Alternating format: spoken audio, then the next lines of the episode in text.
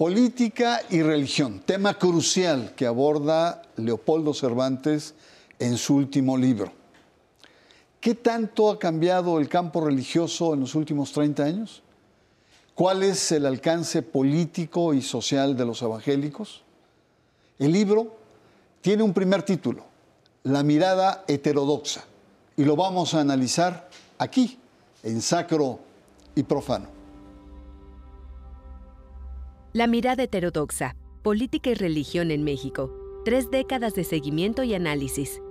Es el título del libro más reciente del analista Leopoldo Cervantes. Esta obra es una recopilación de ensayos del autor que narra la relación entre la religión y la política en México.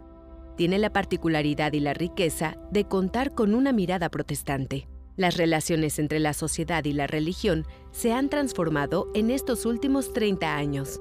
Desde 1992 se gesta una alianza política religiosa entre el salinismo y la cúpula religiosa. En aquel tiempo, el polo protestante evangélico era apenas visible en la agenda pública. Sin lugar a dudas, el mapa religioso de México ha ido cambiando, en especial en estas últimas 30 décadas. En 1990, el Censo de Población reportaba que el 89.7% de la población se decía católica. El censo de 2020 nos indica que los católicos han descendido a 77.7%. Por su parte, los evangélicos siguen creciendo de manera sostenida. Las personas que declararon pertenecer a iglesias protestantes y evangélicas pasaron del 3.2% en 1980 a 7.3% en el año 2000 y a 11.2% en 2020. El libro de Leopoldo Cervantes analiza los grandes cambios en el campo religioso mexicano. Muy buenas noches, un honor presentar un libro valioso escrito por un amigo y generoso colaborador de Sacro y Profano. Se trata de Leopoldo Cervantes, su libro se llama La mirada heterodoxa y como subtítulo, Política y religión en México, tres décadas de seguimiento y análisis. Y tuve el honor de prologar, muchas gracias, prologar. Muchísimas gracias, querido Leopoldo. Leopoldo, siempre que, presento un libro, em, me llama la atención el título, porque el título a veces condensa muchas cosas que el autor quiere decir. ¿Por qué la mirada heterodoxa? ¿Qué, qué significa esta expresión como título de tu libro? Muy buenas noches, Bernardo. Agradecido también por tu disposición para prologar este nuevo libro. Mira, a mí me ha marcado siempre esa palabra desde que leí la historia de los heterodoxos españoles de aquel gran español que pues a finales del siglo XIX se concentró, estaba fascinado por el protestantismo, pero al mismo tiempo era su enemigo, ¿verdad? Entonces, a mí siempre me marcó esa palabra. Pero en el caso específico de este libro, a mí me pareció que esa palabra, el concepto mismo de heterodoxia, que en otras épocas se decía más bien herejía, ¿verdad? Eh, sintetiza mucho del énfasis de este libro. Es una mirada heterodoxa en dos sentidos. En primer lugar, porque el tipo de análisis que se hace de la religión y la política en México la hace alguien que no pertenece a una iglesia mayoritaria o a la iglesia mayoritaria, por un lado. Por ahí es heterodoxo el asunto, pero también por el lado de que yo no soy politólogo, no soy sociólogo, yo estudié teología, pero la afición que muestra este libro de más de 30 años para trabajar estos temas produce esa heterodoxia. Alguien dedicado a la teología, dedicado a los análisis de ese tipo, metiéndose a la historia contemporánea, muy directa, como el subtítulo bien lo dice, son 30 años. Estamos conmemorando los 30 años precisamente de los cambios en la Constitución en materia religiosa y por eso también es heterodoxa la, perspectiva, la mirada, la posibilidad de tener otra visión distinta, no es la dominante, y por eso se buscó que fuera ese énfasis propio para que todos los ensayos que aparecen ahí, notas periodísticas, análisis coyunturales muy directos, muy inmediatos, pues reflejaran esa mirada distinta, eh, diferenciada de lo predominante, de lo que se extiende con mayor facilidad. Política y religión en México, eh, eh, tres décadas. Es decir, eh, ¿qué significa este subtítulo? Es decir, que tu, tu énfasis es en la política y la religión en este país en los últimos 30 años, porque es una colección de ensayos que tú has producido en diferentes momentos en esos 30 años. Y los, los has acomodado en cinco capítulos, ¿no? Pero el eje es política y religión, sin duda. Sí, precisamente porque en aquellos años que acabábamos de terminar los estudios para dedicarnos a la teología y a otras áreas, eh, nos llegó precisamente en el año 91, yo recuerdo muy bien el año, eh, el mes de diciembre de 1991, era la mitad del sexenio de Salinas, comienzan las propuestas para los cambios a la Constitución. Estábamos muy centrados por tradición, por formación, éramos muy juaristas los evangélicos todavía entonces, y estábamos muy preocupados por lo que se estaba proponiendo, y más de quien venía, precisamente a la mitad de ese sexenio, la modernización del país como bandera política y demás. Y uno de esos aspectos que nos llamó la atención, a mí en particular, fue cómo se va a modernizar el país restableciendo relaciones diplomáticas con el Vaticano. ¿Qué significa eso? El plural para decir iglesias en vez de iglesia, para nosotros fue un cambio de paradigma trascendental. Siempre en todos los libros de texto, en todos los análisis previos, relaciones iglesia-estado en México, siempre en singular. Cuando se cambia esto, y Salinas lo ha dicho en su libro y tú lo mencionas en el prólogo, cómo vino el cambio hacia el plural para hablar de iglesias, eso fue un cambio verdaderamente importante, fue un cambio de paradigma completo. Todo el mundo empezó a decirlo así. En el ámbito evangélico particularmente se hicieron muchas reuniones, muy a la carrera, muy precipitadamente, para ver qué significaba que ahora apareciera ese plural, qué significaba que ahora las propias comunidades religiosas pudieran tener un estatuto jurídico, un reconocimiento legal, que pudieran comprar propiedades, que pudieran moverse de otra manera, y para nosotros se abría un campo inexplorado. Por eso, particularmente en ese año 91, 92, 93, por ejemplo, hay un ensayo dedicado a, los, tres o cuatro años que se cumplían ya de los cambios como tales, en donde había cambios de mentalidades, de perspectivas, de actitudes. En ese momento se dio como un banderazo para que los evangélicos se preocuparan por la política. Muy bien, Leopoldo, pues eh, también eh, la portada es muy eh, ilustrativa, ¿no? Siempre está algún alto jerarca de la Iglesia Católica en su mayoría, con presidentes de la República. Y solamente hay un evangélico que está con el presidente Andrés Manuel López Obrador. ¿No te parece que incluso tú mismo desproporcionaste los acentos por la realidad que se, que se impone? Es como un símbolo que está aquí, que solamente un evangélico aparece con un presidente, los demás son grandes jerarcas católicos. Sí, porque otra vez el énfasis heterodoxo de analizar simplemente las visitas papales. Nosotros en la marginalidad, que empezó a cambiar también, observando, viendo cómo vino Juan Pablo II tantas veces, cómo vino Ratzinger, y lo que ha pasado últimamente con, con el Papa Francisco, que es muy diferente también. Nosotros observando desde la marginalidad, señalando las desigualdades, los desequilibrios, las disparidades en el trato, ¿no? Ya con el propio Salinas hubo otros acercamientos a las cúpulas evangélicas, el surgimiento de Confraternice evidentemente justifica hasta cierto punto la aparición en la portada de este pastor Arturo Farela Gutiérrez, ¿no? que, que desde los inicios mismos de los cambios constitucionales, él ya estaba ahí. Él podría ser como el gran acompañante de este libro porque está desde, desde de principio a fin y, representando los cambios. Y con una vocación de crear un partido político desde hace muchísimo sí, tiempo. Exactamente. Muy bien, vamos a una pausa, eh, eh, querido Leopoldo.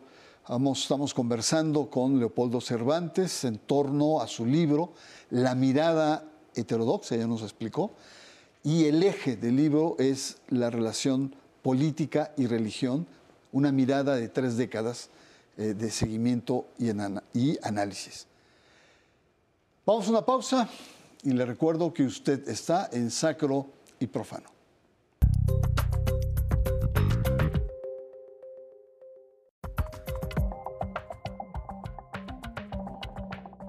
Regresamos, estamos conversando con Leopoldo Cervantes sobre su libro La mirada heterodoxa. Un texto de cerca de 300 páginas, tiene cinco capítulos y recoge diversos artículos, ensayos, reflexiones, muchas de ellas al vapor, otras más uh, trabajadas, eh, sobre la religión y la política en este país, sobre la fe y el poder, sobre las iglesias, la historia y la cultura. Son elementos que se conjugan. Eh, Leopoldo, en estos 30 años eh, ha habido muchos cambios, indudablemente. ¿no? señalaba, hiciste énfasis en uno, que es la relación, eh, los cambios constitucionales en el 1992, justamente hace 30 años, en donde las iglesias tienen una presencia eh, social, política, cultural que no tenían antes, un estatus nuevo. Eh, ha habido cambios, es decir, hay una reconfiguración de lo religioso.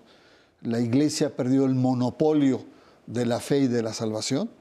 Es decir, hay, una, hay un ascenso de otras sensibilidades religiosas y ascenso de no sensibilidades religiosas también y también a nivel del de el, aspecto, el espectro de los grupos evangélicos.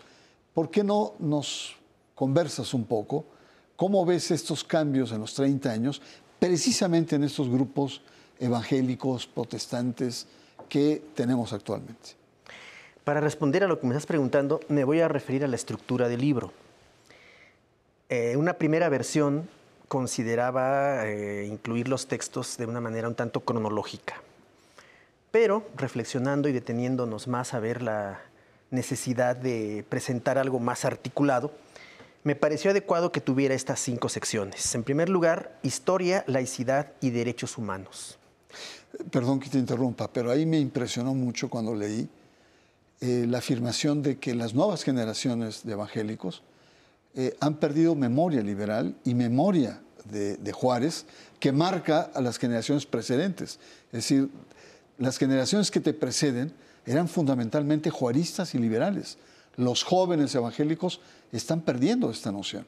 Eso, eso es también muy revelador de los cambios de los tiempos, ¿no? en las ideas. Eso es, eh, es una realidad. Eh, de hecho, ahora mismo ideológicamente está sucediendo y creo que una figura que podría resumir y representar incluso lo que acabas de mencionar sobre el juarismo y, el pensamiento liberal, es la figura del líder del partido Encuentro Social o Encuentro Solidario, como se llamó después, Hugo Eric Flores. A Hugo Eric Flores muchas veces lo quisieron como acorralar, como encerrar para que él se definiera en relación con el liberalismo protestante anterior. Y él siempre le sacó la vuelta. Y las respuestas que dio, que a mí me han sorprendido mucho, porque él estudió en Harvard, estudió política, estudió ciencias políticas en Harvard, sus, respuestas a mí no me han satisfecho en absoluto y no ayudan a entender ese cambio, esa orfandad, como también lo digo en otro momento en el libro, en que el protestantismo mexicano deja su juarismo, deja su liberalismo y entra a otra zona ideológica que no es la suya. Sí, eso, eso es algo de llamar la atención. Ahora, eh, eh, en tu libro, eh, Leopoldo, varias veces en ensayos y en, artículos aparece el partido Encuentro Social, Encuentro Solidario en sus diferentes versiones, cuando muere, cuando resucita y cuando vuelve a caer, y el personaje de Hugo Eric Flores. ¿Por qué, digamos, este énfasis tan, tan marcado en tu libro de este personaje y de este partido político? Sí, yo recordaría las otras partes del libro, no me voy a tener en cada una. Protestantismo, política y cultura es la segunda. Desarrollos y cambios, la tercera. Coyunturas electorales, que es justamente ahí donde me ocupo del Partido Encuentro Social. Eh, justamente por muchas lecturas y algunos cursos que hemos impartido al respecto, a mí me pareció muy importante trazar y exponer la diferencia que ha habido entre otros países y México en cuanto a los partidos políticos no católicos, de inspiración abiertamente evangélica o protestante. De tiempo atrás, muchos de nuestros antiguos maestros de teología en esta zona eh, religiosa y teológica, pienso por ejemplo en don José Míguez Bonino, un metodista argentino de larguísima trayectoria, eh, hablaban de cómo la política en América Latina era tan peculiar que los partidos de este tipo de inspiración no se atrevían a surgir, particularmente en nuestro país, como ha sucedido, por ejemplo, en Brasil, en Guatemala o en Chile, ¿no? por, decir algo. El Brasil es el gran ejemplo. Y el contraste que se hace entre esas situaciones con las nuestras eh, marca una diferencia clarísima. los, cambios de la Constitución, como lo decía hace un momento, dieron el banderazo para que las comunidades eh, protestantes que eran apolíticas, que veían el ambiente político como muy pernicioso y negativo, de repente ahora con esos cambios se interesaran de golpe por la cuestión política. Ese cambio fue muy importante en esos años. Ya. Sí, es, eh, muy contrastante y hay que recordar que en el caso del Partido Encuentro Social, por ley, por ley electoral, si no alcanza el 3% de la votación, este, eh, es, eh, es, suprimido, o sea, no, no tiene viabilidad.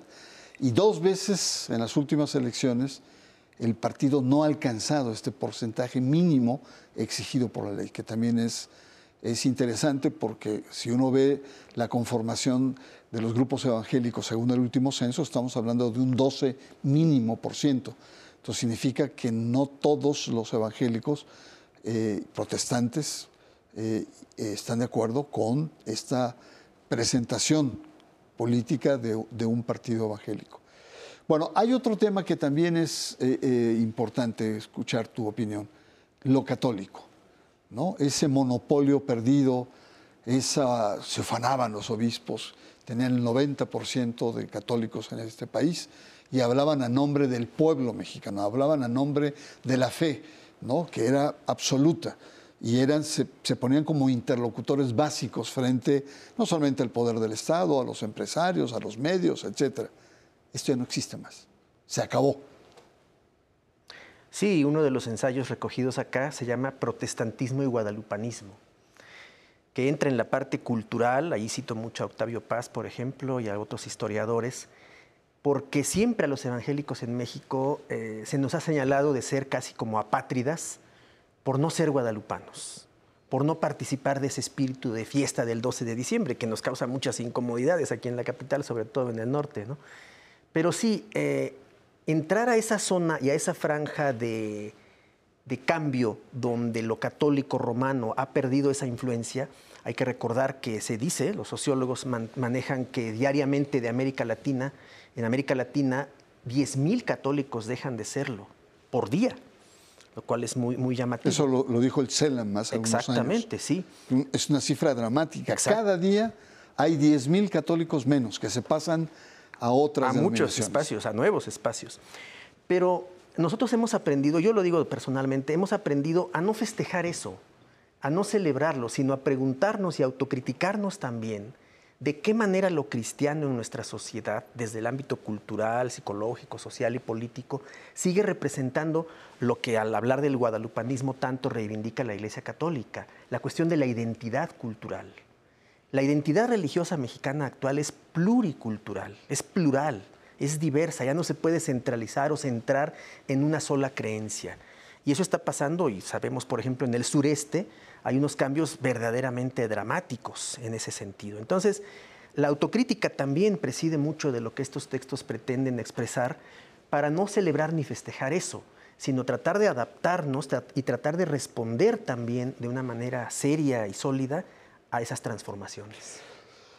Sí, es muy interesante porque las estadísticas y estudios te muestran que lo que se está perdiendo en los católicos es la institucionalidad. Hay un proceso de desinstitucionalización de la fe. Y por el contrario, las religiosidades populares, incluyendo el guadalupanismo, se mantienen o en algunos casos con la pandemia se han disparado también. Entonces, son cosas que culturalmente son muy interesantes de analizar.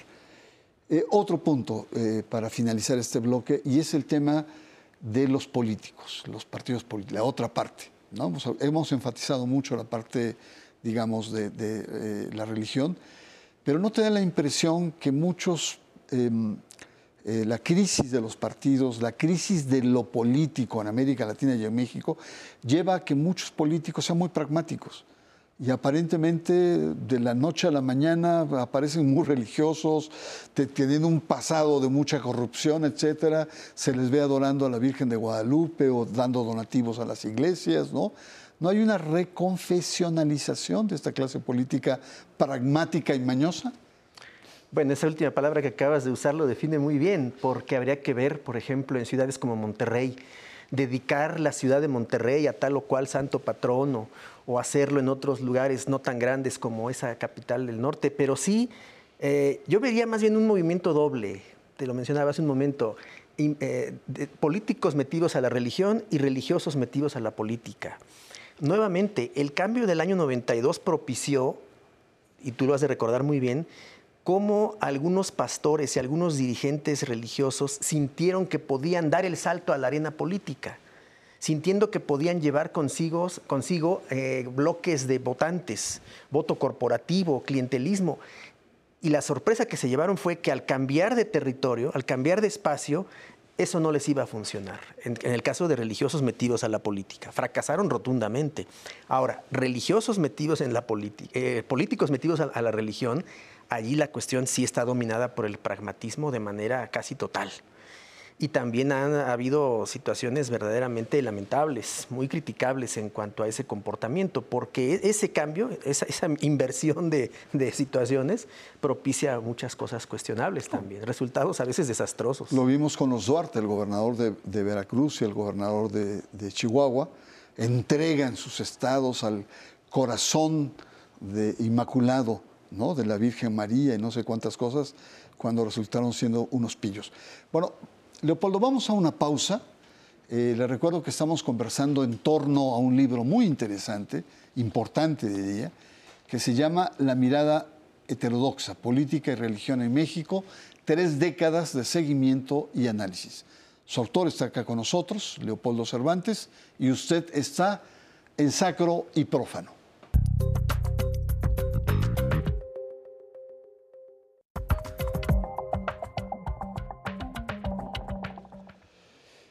Regresamos en este tramo final, conversamos eh, en esta recopilación de ensayos, artículos agrupados en el libro La mirada heterodoxa, política y religión en México, tres décadas de seguimiento y análisis.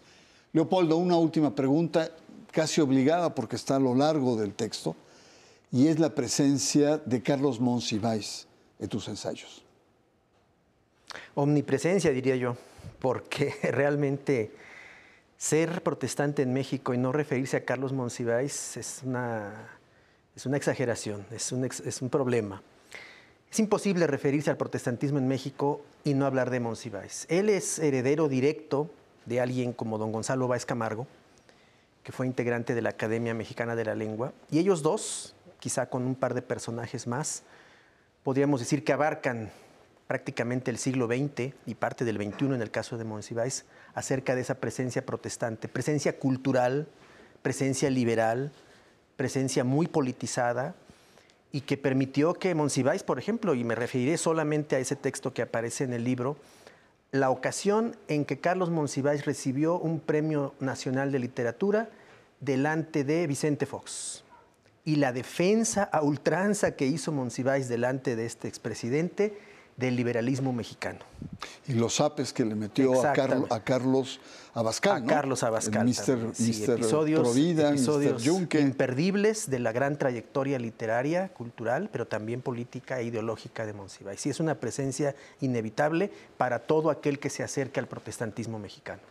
Leopoldo, yo te, agradezco mucho tu presencia aquí, aprecié mucho tu, tu libro y precisamente como lo puse en el prólogo, felicito a Leopoldo Cervantes por atreverse a recapitular su propia trayectoria intelectual sobre la observación del factor y los cambios del factor religioso en México.